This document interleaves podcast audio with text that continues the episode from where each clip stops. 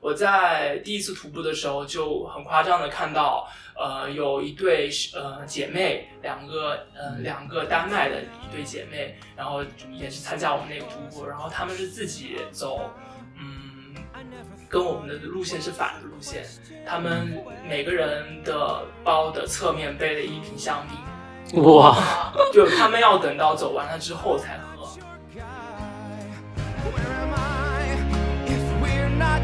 Where am I if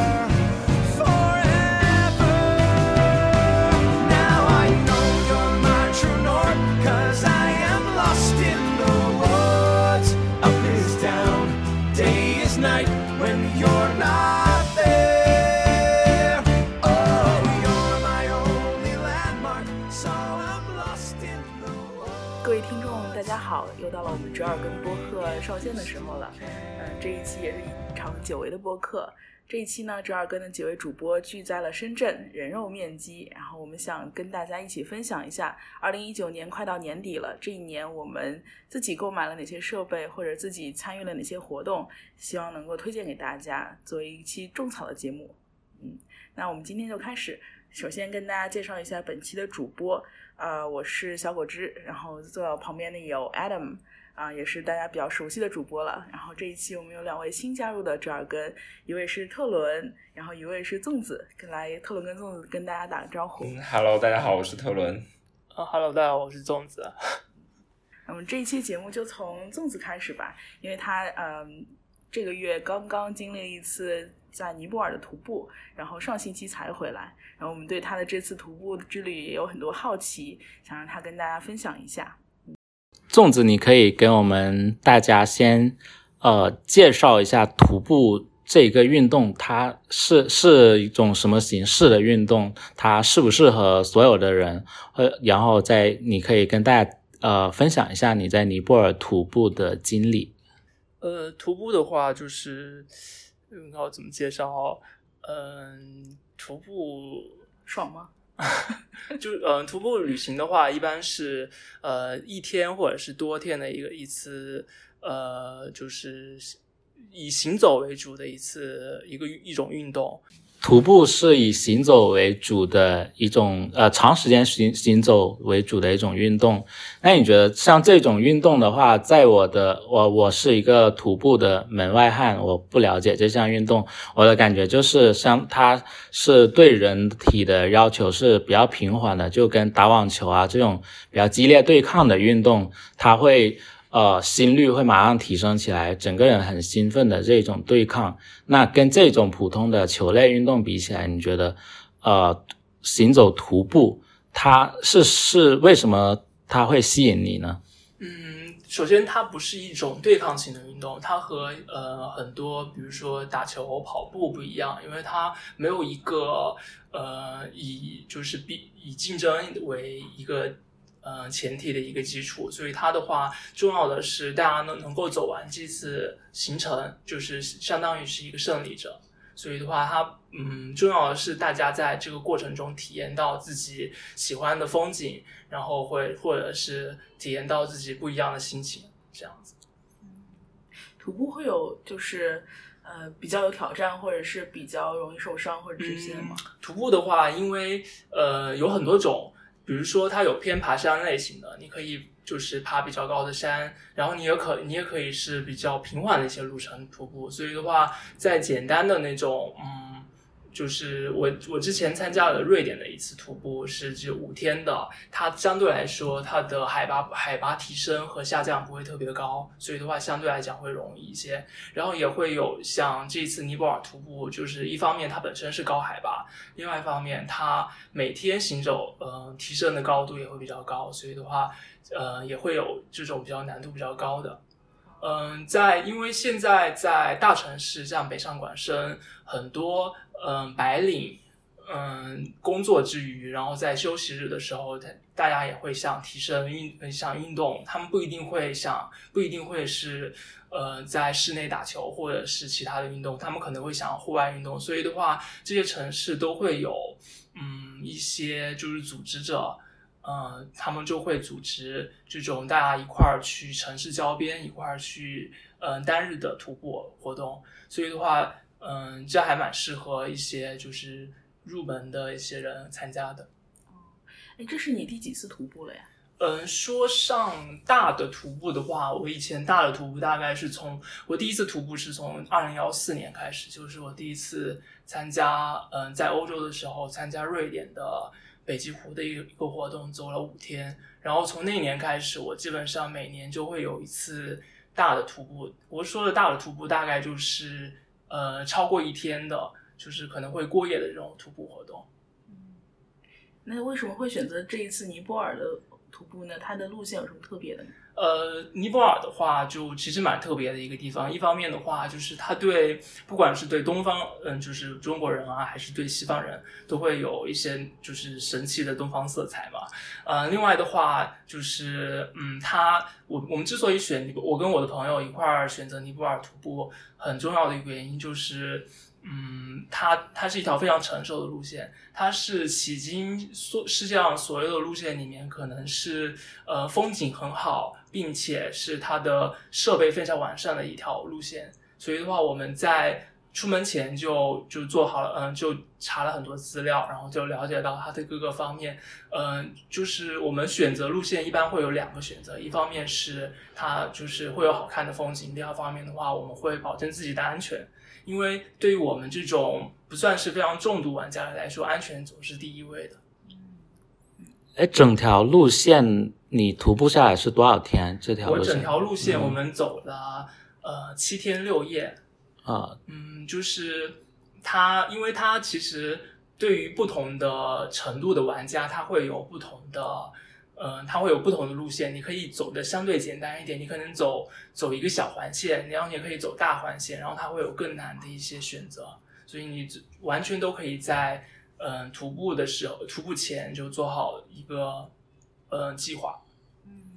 那你你走了七天六夜下来是多少公里？一共？呃，说不上多少，因为我没有具体，呃，我有每天都计算，但是我刚刚没有加起来。我身我多的，因为是我们按行走的距离来看的话，我走的最多的一天就是我下山的那天，大概是走了二十多公里，二十五公里左右。然后，嗯，平平常的几天比较难度呃强度比较低的，大概是十几十五公里左右。大概我以前的几次徒步，大概平均每天大概也是十五公里左右。就十五公里，在大家看来，可能如果在平地上走，其实也不会非常累。但是难度大的在于你要在爬山，在不断的爬升和下降。所以你在爬升下降的时候，你就会就心率就会有变化，就会在你就必须要在那个时候调整你自己的心率，就好像在你打球啊和或者跑步的时候，能够控制好心率的话，才会对你自己徒步会就是能够继续坚持下去，会有比较大的帮助。呃，我听你刚刚说是沿着一条很成熟的路线去徒步的，那这一条路线的话，它是有什么组织去维护这一条路线吗？比如说，它在路上是有对于你们这种去徒步的行者来说，它是有什么设施可以帮助到你们的吗？呃呃，像比较成就是国内外比较成熟的路线的话，都会有非常，因为呃，像这条线路的全名叫做安纳普尔纳呃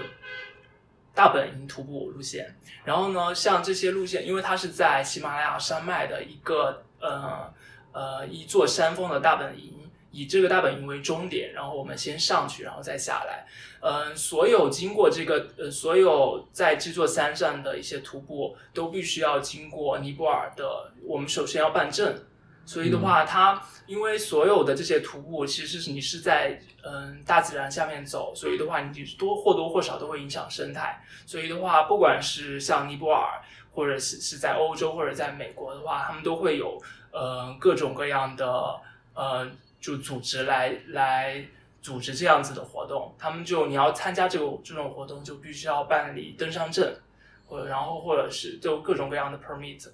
啊，那办的登山证是向他们去申请的，是吧？嗯，对，向当地政府，它向当地组织申请的这个东西。然后，嗯、我们会向我们办了两个证件，一个是就是登山证，就是许可证；另外方，另外一个证明叫做呃 T R Teams T R M S 缩写是，呃，具体的这完整什么意呃什么怎么拼我记不太清楚了。它的意思就是说，它它会在嗯、整个路线里面，它会有几个打卡点。然后它重要的是，你在每个打卡点打打完卡之后，它就知道你在这个地方已经你已经走过了这个地方。如果出现了危险的话，它就会经它就会通过你在某个地方打了卡，某个地方没打卡，来确定你的一个位置，啊然后再进行来营救。啊，它是有可以提供救援服务的，是吧？呃，其实呃，对，这种算救援服务。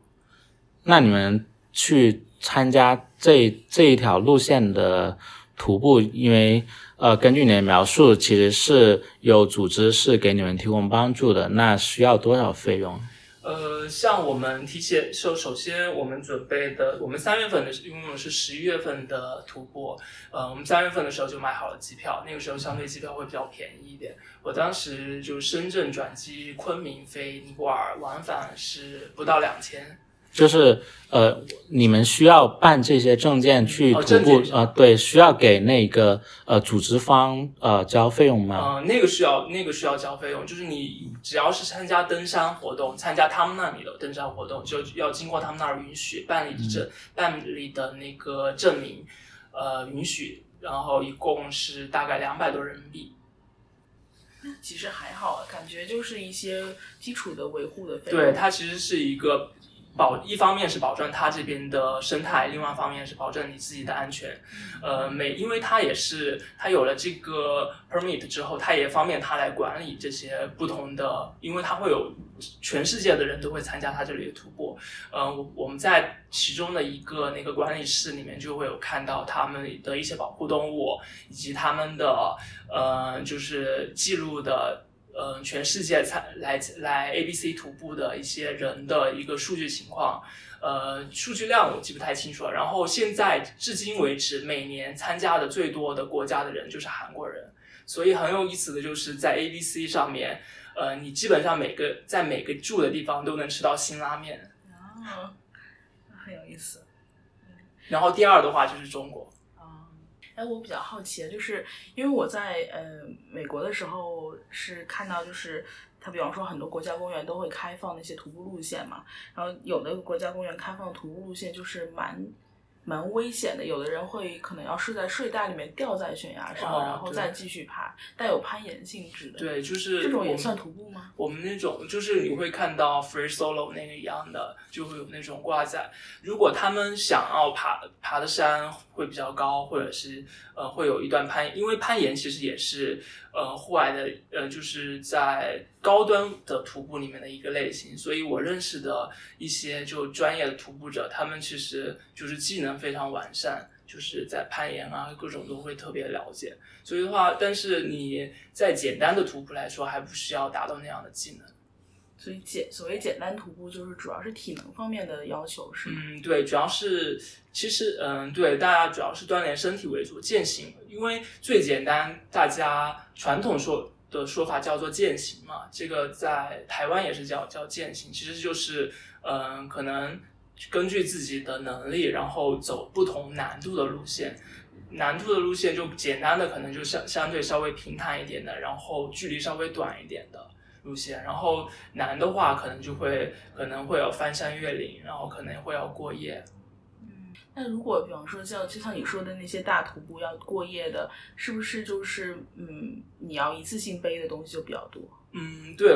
呃，像不过也有不同的区别，就是嗯、呃我我了解到国内的，因为国内有很多很美的地方，然后会有一些很经典的一些路线，在比如说在四川、云南和新疆，像这样这些地方的话，因为国内的相对，嗯、很多地方可能是无人区或者是维护特别少，你能找到的一些资源特别少，所以的话呢，你就必须要去参加这些途，嗯，要去这些地方的话，就得把东西准备的非常完善。你可能一个包本身你。嗯一些就是基础的设施，可能大概十公斤，你可能装吃的东西可能就要更装很多很多。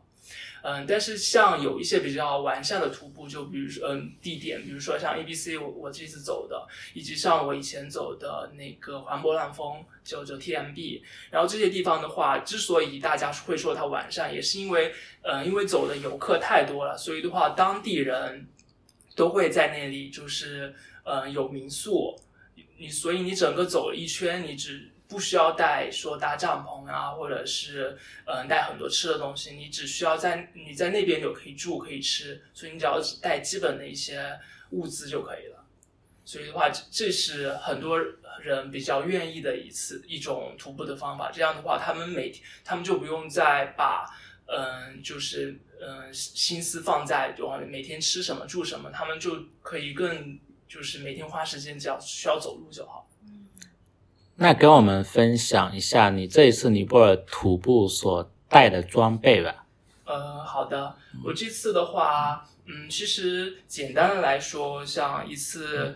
嗯、多日的徒步，呃，你可以把东西想衣食衣食住行嘛，就简单的来说，然后衣服的话，因为户外有，嗯、有一种说法就是三层穿衣法，就是第一层是，呃，运动的透气的衣服，然后外面的一层中中间层叫保暖层，就是一般是会选择抓绒，然后嗯再加一层就是外面的防风防雨的，就是大家常见的冲锋衣啊，我们叫硬壳和软壳，嗯，这是基本的三层。但是你如果可能会更加冷，到了比较高的山，像我们到了四千米以上的高山，就可能就会需要呃抓绒，哦、需要那个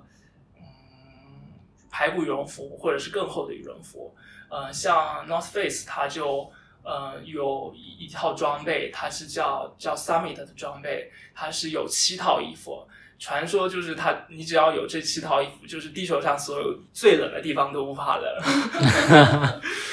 嗯，然后呢，就是衣服的类型。嗯，但是我我重要的想说一下，就是其实徒步，我我跟每一个嗯想徒步的朋友，跟嗯每个徒步想徒步的朋友问我，我都会跟他说，最重要的东西就是背包和鞋，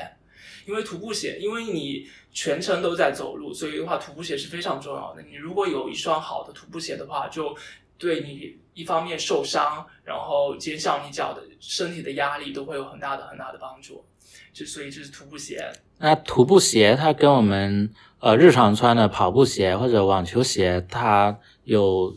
什么样的特性？专门为这项运动设计的特性？呃，徒步鞋的话，最重要一点就是它的底，它有呃，因为一般的鞋它都会有三层嘛，就是呃上中下层的鞋底。然后它主要不一样的就是下底，它是呃一般都要选择防滑底，嗯、就是在户外专业的就会有一般都会选择轮胎底，我们叫 V 底。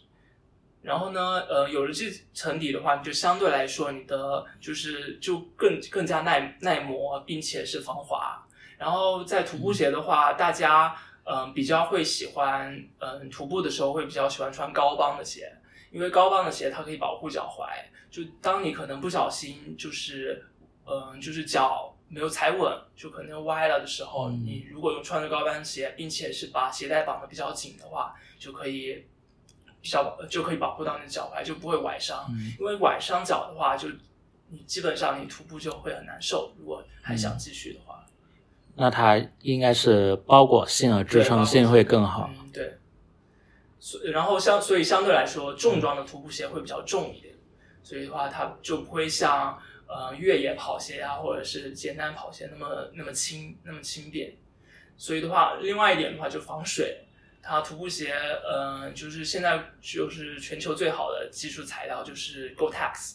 就是这个的话，就是在透在防水的基础上，能够保持保证你的鞋你的脚透气。因为呃，另外一点可能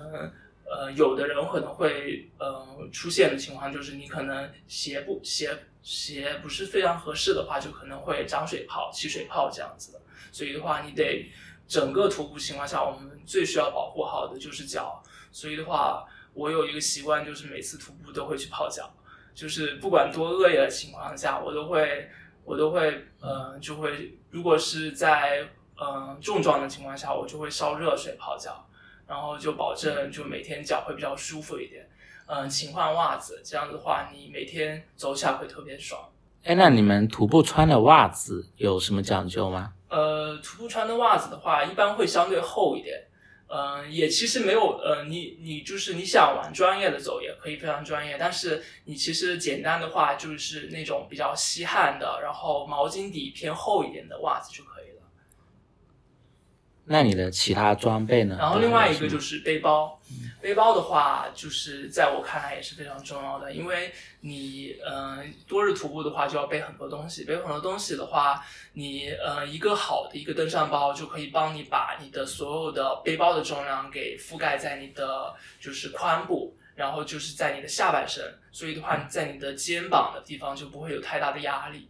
这样的话就是因为肩膀一旦受到压力的话，你可能就很容易累。你累的话，你的精力就会特别不好。然后就我我曾我走 TMB 的时候，有一个朋友，当时就是没有买特别好的背包，但是他又拿了他以前的一个背包。之后呢，他走了五天，他们在第五天的时候就觉得太累了，他就需要休息两天，他就休息了两天，换了一个背包，然后才重新跟我们一块儿走的。所以我们天走 TMB 有走五个朋友一块儿走，然后最后只有三个朋友就是走完了整个一个环。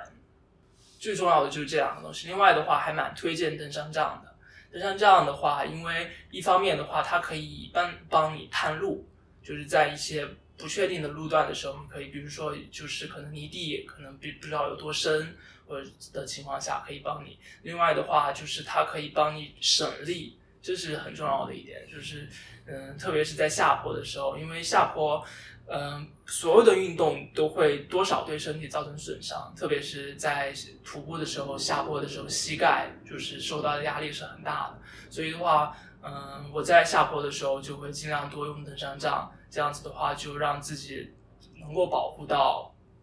膝盖。大概装备就是这些。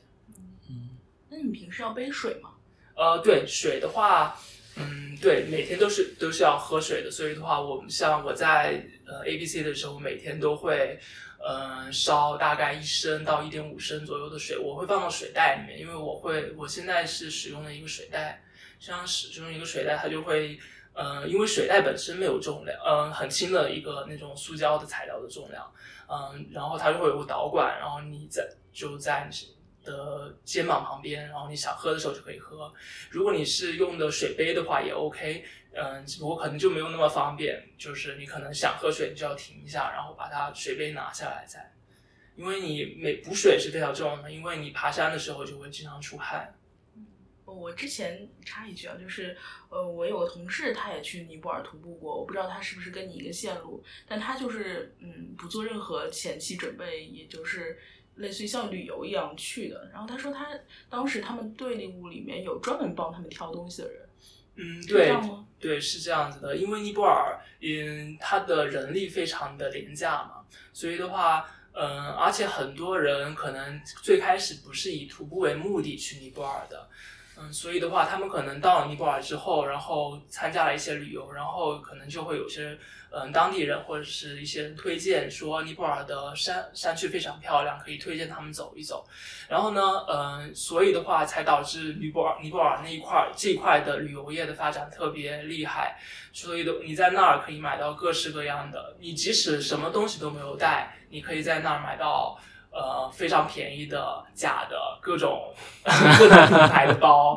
或者是装备，然后呢，呃，去尼泊尔的话，基本嗯，之后它会有两种当地人，一种叫做向导，一种叫叫做背夫。背夫的话，主要的是需要帮你背一个背你背你的行李，背你的东西，你可能就只需要背一个小包，或者是根本可能不需要背东西就可以，嗯，然后他会帮你背这些东西。向导的话，重要的就是一个嗯指路，嗯和就是嗯跟你聊，可以可以跟你聊聊风土当地风土人情。当然当然背夫也可以，因为背夫有的人可能是不会英语，或者是嗯就是语言有限，语言能力有限，所以他嗯就有的人就只能当背夫。嗯，就因有的我我们这次徒步的时候就认识另外的一对朋友，就是有的夸张到，因为你不背东西之后，你就你就可以走得比较快了。然后是背负的话，他一个人最多可以背两个人的东西，就一个人背大概两个人的大的行李包，大概可能是二十多公斤，因为两个都有二十多公斤。呃，然后呢，我就会有听说到，就是有人走得太快，把背负背负累到不行的那种情况。哇所以，太狠了，所以如果背负的话，其实是非常非常累的。而且，嗯，我去之前就了解到，就是当地的不管是背夫和向导，呃，特别是向导，他们如果一个向导想要成为这个，呃，就是嗯、呃当地批准的一个向导的话，他首先要当背夫当五年。我，为什么会有这样的规矩？就是因为他们，嗯、就是这种导游的证明啊，还是他也是呃，他需要考证的，所以的话，你首先要是足够的熟悉当地的一些路线，然后各种情况，所以他你才能够允许你当背夫，呃，才能允许你当导游啊。哎，刚刚刚说是呃带了很多装备嘛，肯定是很重的。你这一趟旅程的话，你的装备一共是多重啊？呃，我的不加食，嗯、不加食物和不加水的情况下，我在机场的时候称是八点九公斤，因为我从我今年年初的时候买了一本书叫嗯、超轻量的徒步，然后就就渐渐的想把自己的装备也嗯、往超轻量这边走，因为超轻嗯、把你的东西减重了之后，一方面你自己走起来会更加轻松，另外一方面，你随着年纪的慢慢增长，你可能背负能力，然后就是身体可能就不像年轻的时候那么就是有力量了，那么那么好了。所以的话，这是一一方面的原因。另外一方面的话，也是就是你把一些呃东西给去掉了之后，你就可以把一些就是可有可无的东西去掉了之后，你就可以装一些提高生活质量啊，或者是你想要的一些东西。我在第一次徒步的时候就很夸张的看到，呃，有一对呃姐妹，两个呃两个丹麦的一对姐妹，然后也是参加我们那个徒步，然后她们是自己走，嗯，跟我们的路线是反的路线，他们每个人的包的侧面背了一瓶香槟，哇就他们要等到走完了之后才喝。哇，这个有点夸张对。然后我们这我这次徒我去尼泊尔之前也是，嗯、八月份的时候参加了一个祁连祁连山的一个徒步，也是北极狐第一次在中国参加，嗯，组织这个活动。然后也也是在那你认识了一群大牛嘛，然后就会有一个朋友也是当领队，然后他第一天就背了一个西瓜。去徒步，然后我们就是中午的时候就把它吃掉了。就是所以的话，嗯、真正的就是，嗯，它它的那个超轻量的一个呃理念，就是说只有两种东西，一种是需要，一种是不需要，没有没有一种东西叫做呃以备不时之需，它是一个这种理念。那你的整这一个这一趟的旅程，呃，你是八点九公斤，加上你日每一天的饮用水加食物的话也超过十公斤了。超过十公斤了，对，嗯，九、公斤叫做轻量，然后好像是六公斤叫做超轻量。那你背负这么重的东西，每天走这么长的时间，这么长的路程，还要呃有海拔的提升或者下降，那对呃身体的负荷肯定是很大的。那像我作为一个嗯从来没有去远程徒步过的人，假如我想也想参加这样的运动的话，那我在这一个准备的过程中，我需要如何去训练自己，可以达成呃这样的体能的需求去进行徒步运动呢？嗯，这也是蛮多就是可能没有徒步的朋友可能比较关心的一个问题。嗯，像我们这次我。呃，我们一共有八个朋友一块儿参加尼泊尔的徒步，然后有五个是当年我们幺六年一块儿去呃环勃朗峰的朋友，然后还有三个朋友是也是第一次参加的呃徒步的活动，但是因为那三个朋友都是因为我们以前都是羽毛球俱乐部的，所以的话都打羽毛球，就是大家运动的比较多，所以的话，嗯，再做一些其他的就是可能。特别的一些准备就好了，因为，呃，徒步来说，走路它、呃、爬山来说，呃，有几个呃有几个比需要锻炼的一些地方，一个是你在上升的时候，一个是在呃你在爬升的时候，你心肺会一直在提升，所以的话呃心肺负荷会比较大一点，所以的话你就可以在平时会多训练一下你的心肺能力。然后呢，在另外一方面，就是在你下山的时候，你会比较相对轻松，但是你的肌肉、你的大腿的股四头肌压力会比较大一点，所以的话，呃，另外的话也会对你的膝关节会，嗯、就是压力会比较大，所以的话，这个时候你就另外一方面把你的就是大腿的肌肉、股四头肌给练到比较好一点。像我的话，就是可能今年从年中开始健身，然后健身的还比较多，所以的话我，嗯、就是下下坡那几天下完坡之后，其实就是大腿其实不是特别累，我回来之后反倒是上半身稍微会酸痛一些，然后下半身其实还就是感觉还挺好的。嗯，你这一次尼泊尔是一共走了七天六夜，因为对我来说，我觉得是比较硬核的一个运动了。那你是啊、一开始你从一个新手到一直到现在可以走七天六夜，是怎么的一个过程？嗯，其实我第一次参加呃徒步活动，幺四年的时候就就是走的五天四夜。第一次就这么厉害的吗？呃因为没有，就是我在嗯、呃我那个时候，我可能大学的时候，在徒步之前，可能参加过那个时候有一些就百公里的一些，就是国内的一些百公里的了解到，参加过一次这样的活动。那次是嗯、走了两天嘛，走了两天，那个时候也是什么装备，嗯、也没有什么就是非常专业的装备，大家就一块儿走。然后走了之后，走到最后每每走一公里，可能就要休息一段时间。嗯，然后呢，在这嗯、在我第一次徒步的时候走的五天四夜，因为它也是嗯，就是我也只需要走就好了，把把所有东西背好，然后只要在路上走，然后累了累了我就直接可以在路上休息。所以的话，当时呃，因为在救援方面，他们其实也比较的完善，所以的话就没有想太多，就看自己能不能走完。结果走完了，那次之后就觉得，嗯、就是其实并没有那么难吧。对粽子这一趟的尼泊尔的呃行呃徒步旅行，特伦同学，你有什么想要问他的吗？我其实没有什么想问的了，但是刚刚粽子一直在描述，我有听到两个很重要的东西是鞋子跟那个呃背包嘛，对，然后我满脑子的画面都是，你们知道最近很火的《死亡搁浅》吗？就是弩哥他，就是我，我觉得是相同的道理，因为大家都说《死亡搁浅》就像一个步行模拟器一样，然后里面有很重要的，你要你他去送货的时候要带上那个靴子，因为到时候要换，呃，鞋子会有磨损啊什么的，然后包括包括负重，然后要调整那个重心什么的，我满脑子都是这个画面，我觉得好像还是有相通的地方，蛮有意思的一个东西吧。哎，你说的这个死亡歌城是一个什么东西啊？死亡搁浅是小岛秀夫的一个新游戏，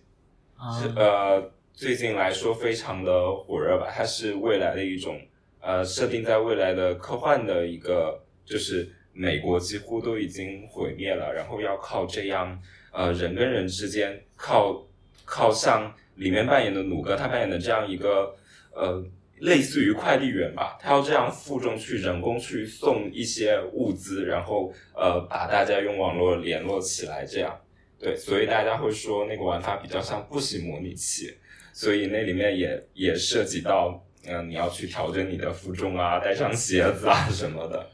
对，那我们世界毁灭了，我们就等着粽子来救援我们。你就是我们的快递小哥。其实，嗯，就是可能大家，嗯，刚开始就参加这种就是很多日的徒步的话，就肯定还是有一定的难度，所以大家可以选择一些简单的，就是在，嗯，我知道在北京附近有很多，然后在，嗯，深圳的话，像我在深圳，嗯，因为，嗯，很多朋友就会到香港去徒步，因为香港的也是，嗯，设施基础设施会非常好。香港比较非常有名的，大家应该都知道，就是叫麦理浩径，然后还有时段，嗯它有时段，它就会把这时段给分开，然后大家可能每次想走的话，只要走一段就是当天就可以走完，嗯就就非常好。其实像在城市里有很多休闲的徒步方式，啊因为我了解了一下，在广州，我们火炉山据说有一条比较经典的一个，徒步的路线，好像就一块去叫火凤线，嗯就五五六个小时，可以走完吧。天背一个小的，就是小小的，就是背包，然后装一些自己想吃的东西，然后就可以了，就也不需要非常呃硬核的，就也不需要非常专业的鞋和包，就跟因为我说的那些装备是相对来说是多日徒步才需要用到的，嗯，因为像这种单日徒步的话，你只要穿一双就是跑步鞋、运动鞋，自己穿着非常舒服的鞋，然后再加上就背上一些就是可能饿了会想吃到的零食，然后背上水就可以出发的。嗯哎，所以像这种你说单日这种，其实是呃，大部分人应该都适合，对。而不是说你不清楚自己的体能大概是一个什么样的状况，就是大家都适合能够直接去参加的。对。刚刚说到那个单日徒步嘛，就我我还蛮推荐大家就是多去单日徒步参参加一些单日的徒步活动，不管是嗯嗯、就是一些地方组织的，或者是自己找到一些城市里面比较适合步行的一些一些道路，然后走一走。嗯，一方面的话，因为我们徒步也并不是说是有，呃，是想要，嗯、有多大的理想怎么样的。其实重要的一方面是，呃，把自己的身体锻炼好；，另外一方面呢，话就是看一看身边的美景。所以的话，我并我也不不是说一定要走非常非常呃艰难，嗯、就是全世界有多少人才能走才走过的那种路线。重要的是风景好，我就会比较有愿意去参加。哎，那如果呃，如果说想更深入一点了解这些，就是呃各大城市有去哪里找一些这样一些志同道合的团体，通过什么途径啊之类的？呃，这个的话，我觉得现在在微信上直接搜一些，比如说呃一些的徒步路线，然后你就可以搜到一些嗯、各个组织方组织的一些就是徒步的活动，很多地方都是可能每周日、每周六、周日都会都会有这种活动。哦，我还有一个比较好奇的就是，呃，徒步你们你们跟单车的那种骑行算是一种组织吗？还是呃，不算一种组织。然后，因为呃，其实我也说不上，就是这些分类是怎么样分的。因为我们在，我记得我在呃那个 TMB 徒步的时候，就会有看到呃有越野跑的人，也会有看到山地自行车。这种骑骑单车的人，所以的话，就是他们也也是不同的一种，就是户外的一个方式。然后呢，除了这种这种就是偏运动型的户外方式，然后我最近也比较喜欢就是休闲的户外方式，就是呃露营，啊，就是露营加烧烤。最近就嗯，从去年开始，我就会偶尔跟我女朋友一块儿从嗯，就是到香港或者去澳门，就是不是以徒步为目的，就是只是就是在大自然里面亲近一下大自然，在那儿呃就是可以烧烤呀，或者是可以在那儿休息一下。哇，听起来好酷！哦这样子会比较，嗯，我是因为在去年参加了香港的呃那个徒步活动，参加香港的徒步活动就会发现，就发现香港的在就是户外这一块，它的基础设施特别特别好，它的呃政府然后有很多这方面的扶持，就每一个露营点它都会有烧烤。然后，所以的话就不用担心，就是而且它是都是免费的一些设施，所以的话，我就知道了这个以后，我就从去年就去了香港和澳门的一些徒步徒步呃那个露营地点。那我不能去那条，那我回来之后发现胖了。那没没关系，你可以多背负一些装备。嗯 好，那我们就是徒步这一块儿就介绍到这里。然后，嗯，今年其实也过了挺久了，然后不知道大家都有那个买入一些什么样子可以跟大家安利或者种草的设备吗？Adam，呃，我就是换了一个新的 iPhone，现在呃手里用的是 iPhone 十一 Pro。嗯你觉得这款设备怎么样？也是苹果今年的旗舰机了。是最让我印象深刻的其实是续航，它的续航真的远远超出了我的呃预期，因为我通常是晚上在睡前我会充好电，呃，大概十二点钟之前会充好电，然后第二天基本上我可以中途不用充电，一直持续到晚上大约九点钟回到住处，它的电量是足以支撑我一天的使用的。嗯，不是特别重度的使用的话，它都可以满足了。这这比以往我所用过所有的 iPhone 都好的一个续航的能力。这么说说的想买。嗯，但是今年好像大部分人都入了 AirPods Pro。嗯，来，做这个我。们我们四个里面就只有我买 AirPods Pro。呃 AirPods Pro 的话，就是我我以前是一个，因为我是一个比较重度的降噪就是需求者，就是我在呃就是在通勤的路，嗯，就是坐坐地铁通勤的路上啊，然后或者是平常我因为我不会对耳机有很大的需嗯的要求，就比如说就是听感了。我就所以的话，我我就比较喜欢降噪这个功能。我从幺六年开始用降噪耳机，然后呃一直用的 QC 三零。用 QC 三零之后，就因为 QC 三零一方面是它的呃鲨鱼鳍会特别舒服，音乐方面的话，它是在深圳比较适合的一个降噪耳机，因为不会比会比耳罩要呃适合夏天一些。嗯，然后我从 Q 三零换到 AirPods Pro 的话，最大的感觉就是非常的自由，就是因为我用 Q 三零，嗯，我基本上就只用 Q C 三零做耳机了，所以的话就会在一些呃场合可能需要些，嗯、需要跑动，可能是比如说赶公交或者是一些情况下需要跑动的时候，就会觉得项圈特别的呃不舒服。嗯，只有在那个时候才会感觉到特别不舒服。然后换上 AirPods Pro 以后，我就就觉得哇，干什么都可以了。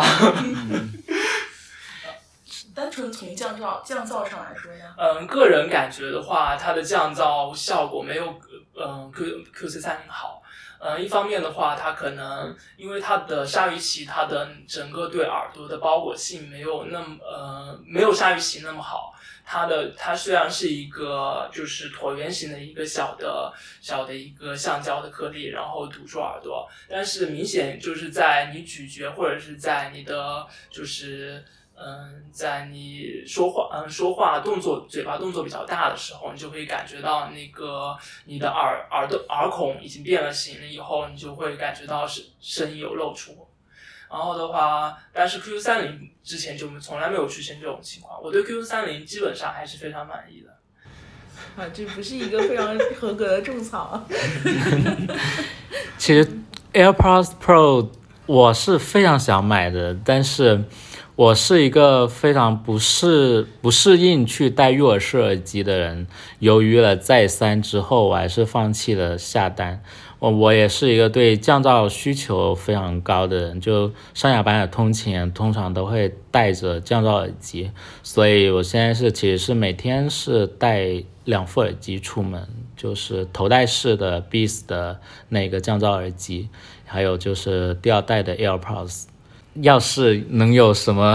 科技可以做到不用入耳式也可以有降噪的话，那就真的太好了。不知道那种什么鼓膜传导式的有没有这种降噪的可能性应？该没有吧？因为基本上降噪的话，都得把你的就是基本上先被动再主动，这样子来处理。那我看了那个 The Verge 之类的媒体去做这个耳机的评测，他们甚至还，他们这些媒体都呃夸赞了它的降噪的能力非常好。那你你觉得它真的有媒体说的这么好吗？我觉得我当时用了两天，我都感觉其实并没有我的 QC 三零好，但是我最后还是选择了把我 QC 三零卖掉，然后继续用 AirPods Pro 的话，嗯、其实一个蛮大的原因就是因为就觉得它，嗯、就是更加的，嗯、一方面在舒适度上面，它会比呃呃它哦也不能说舒适度，sorry，就是嗯、因为它在嗯一个权衡，在我是做了一个权衡，一方面虽然它的降噪并没有嗯 Q 四三零那么好，但是我觉得它基本上减嗯、就是一些基础的一些降噪能力还是能够达得到。嗯，但是它会比 Q 四三零要更加的在全场景上能够使用，所以的话，我觉得我呃用了这个之后，可能用用降噪耳用耳机的几率呃的时呃时间会更加多，所以的话就使用了它。降噪耳机的一个非常重大的用途就是，比如我乘高铁或者乘飞机旅行的时候要戴降噪耳机。那你这一次去尼泊尔有没有戴 AirPods 嗯、我没有 Pro？带 AirPods Pro。嗯，它的话，因为去尼泊尔的话，我是转机，然后中间，嗯，我是两趟大概三个小时的飞机，所以的话也没有存在说，嗯，不够电的情况。因为它 AirPods Pro 它最多好像降噪也只支支持四点五个小时，嗯，一次单次使用。那它在飞机上它的降噪的能力，就跟我们平时戴的头戴式的降噪耳机你相比，你觉得它头戴式慢什么的耳机，？但哦是我觉得跟 QQ 三零比，可能还不会不会比 QQ 三零差很多，我觉得。嗯。所以的话，我觉得相对来说我还是比较满意的。哎，那它的那个透明模式有什么神？真有这么神奇吗其？实我很少使用透明模式。据说有耳返的效果。嗯，对，有人说有耳返，就是你在家，你据说会有唱卡拉 OK，然后就会有耳返的效果。但是我其实基本嗯、很少用，因为我以前用 Q 四三零的时候，比如说有人来跟我说话，然后我就会把耳机取下来。但是取下来的话，因为它有一根连线，所以的话还基本还是会挂在我的耳机上。现在呢就有点尴尬，我一方面还是习惯于把耳机取下来，当然把耳机取下来之后。嗯，他的歌会停下来，这一点挺好的。嗯，但嗯，然后我也能听到说话，但是我还没有习惯使用通透模式来跟别人说话。我觉得可能还是会，嗯，现在不是非常习惯这样做。对别人也可能会感觉有点冒犯吧。对，这里面甚至涉及到一个礼仪问题，是吗？我也看上次类似的讨论，因为就觉得你戴着耳机，别人也不知道你是不是在用通透模式，就好像会有点不礼貌一样。但是我觉得这个模式其实更多的时候，比如说你在马路上什么，能让你就是类似于环境音模式，嗯更清晰的可以听到车辆啊什么的，可以更安全嗯保证安全吧，我觉得。但是刚刚说到的现代人的礼仪，我觉得现在戴着耳机跟别人讲话是应该不算是，已经不算是一个冒犯的事情了。我觉得，因为现在对戴着耳机是，对还大部分人来说都是已经是一个非常强的一个需求了。相反，我觉得。呃，非常冒犯人的，就是在一个公共场合，比如说多人在一起的楼梯、呃电梯，或者说在地铁上那种用呃呃外放去刷抖音之类的人，我觉得这种才是不符合现代人的一个公共社交礼仪的行为。如果戴耳机你是能完全无障碍交流的话，可能还好，就怕那种别人教你很多遍你也不会的那种比较不好。嗯，那小果子，你是折耳根里的头号果粉，那你为什么没有入手 AirPods 其实我 Pro？入手了，我第一天就买了，只不过因为它太火爆，然后我把它当礼物送掉了。哇哦，然后自己为什么没买呢？因为我有那个就是头戴式的降噪耳机了，嗯、它对于我来说主要就是通勤和坐飞机比较有用。然后我在办公室里，因为办公室交流基本靠吼，我也没有办法戴着降噪耳机工作，然后也就算了，然后就就这样吧，反正还有的用，然后也不像。我如果我在想，我如果我真的买了 AirPods Pro，我大概也舍不得把我的头戴式卖掉，想想就极简生活就好了。用我们的呃另一位朋友缪水阳的话说，不要被消费主义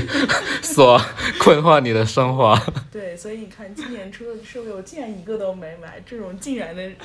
事情居然发生在了我的身上。呃，再说一下我这一台新的 iPhone，我觉得它的摄它的这个浴霸式的摄像头，它真的是提升了非常多的一个拍照，还有就是摄像的能力。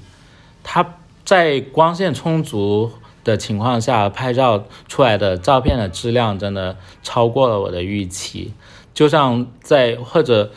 我觉得它最优秀的一个地方就是在室内拍人像，它室内通常光线不是非常好，但是它拍出来的人像啊、比以往所有的 iPhone 它的提升非常大，它的呃出片的那个质量非常好。对我昨天看你拍的夜景，几乎都没有噪点，而且但是它的感光又非常强。是的，它的呃夜景模式是比所有其他的手机，我觉得他们的那种处理照片的方式，我更喜欢 iPhone 的这种方式的。嗯、就是不好的，就是它其实在逆光的有一些某一些逆光的拍摄场景，它会出现有一些鬼影的情况。这一点它是应该是它硬件上的一个设计的一个缺点。但除此之外，我觉得他做的非常好。你这么一说，我要看一看打折信息，黑五就要到了。对，黑五就要到了。手到底还留不留得住呢？嗯，行，那我们这一期播客就先聊到这里，也许我们还会有下一期种草的节目，可能大家还没有聊够，嗯，但是今天的时间就差不多到了。嗯，那跟跟大家先暂时说一个再见，然后我们下一期播客的话，可能会继续聊这个话题。那呃，刚刚呃我不，这期播客我们就是重点聊了我们的粽子同学的尼泊尔的徒步旅行嘛。那假如我们的呃听众里面有你的同好，呃想要跟你交流的话，他们可以在那什么平台可以找到你？呃，可以在 Twitter 上找到我。那我们会在我们这一期的 show notes 里面，就是把粽子还有我们四个人的呃社交的账号都可以放出来，就是有有徒步旅行的同号的朋友的话，就可以去跟粽子去交流。对，然后同样我们会留下我们的邮箱，也欢迎大家继续给我们提意见，让我们进步。嗯，那本期节目就到这里，大家再见。拜拜。拜拜。拜拜。There's a river full of memory. Sleep, my darling, safe and sound. For in this river all is found. In her waters, deep and true, lie the answers and a path for you. Dive down deep into her too far or you'll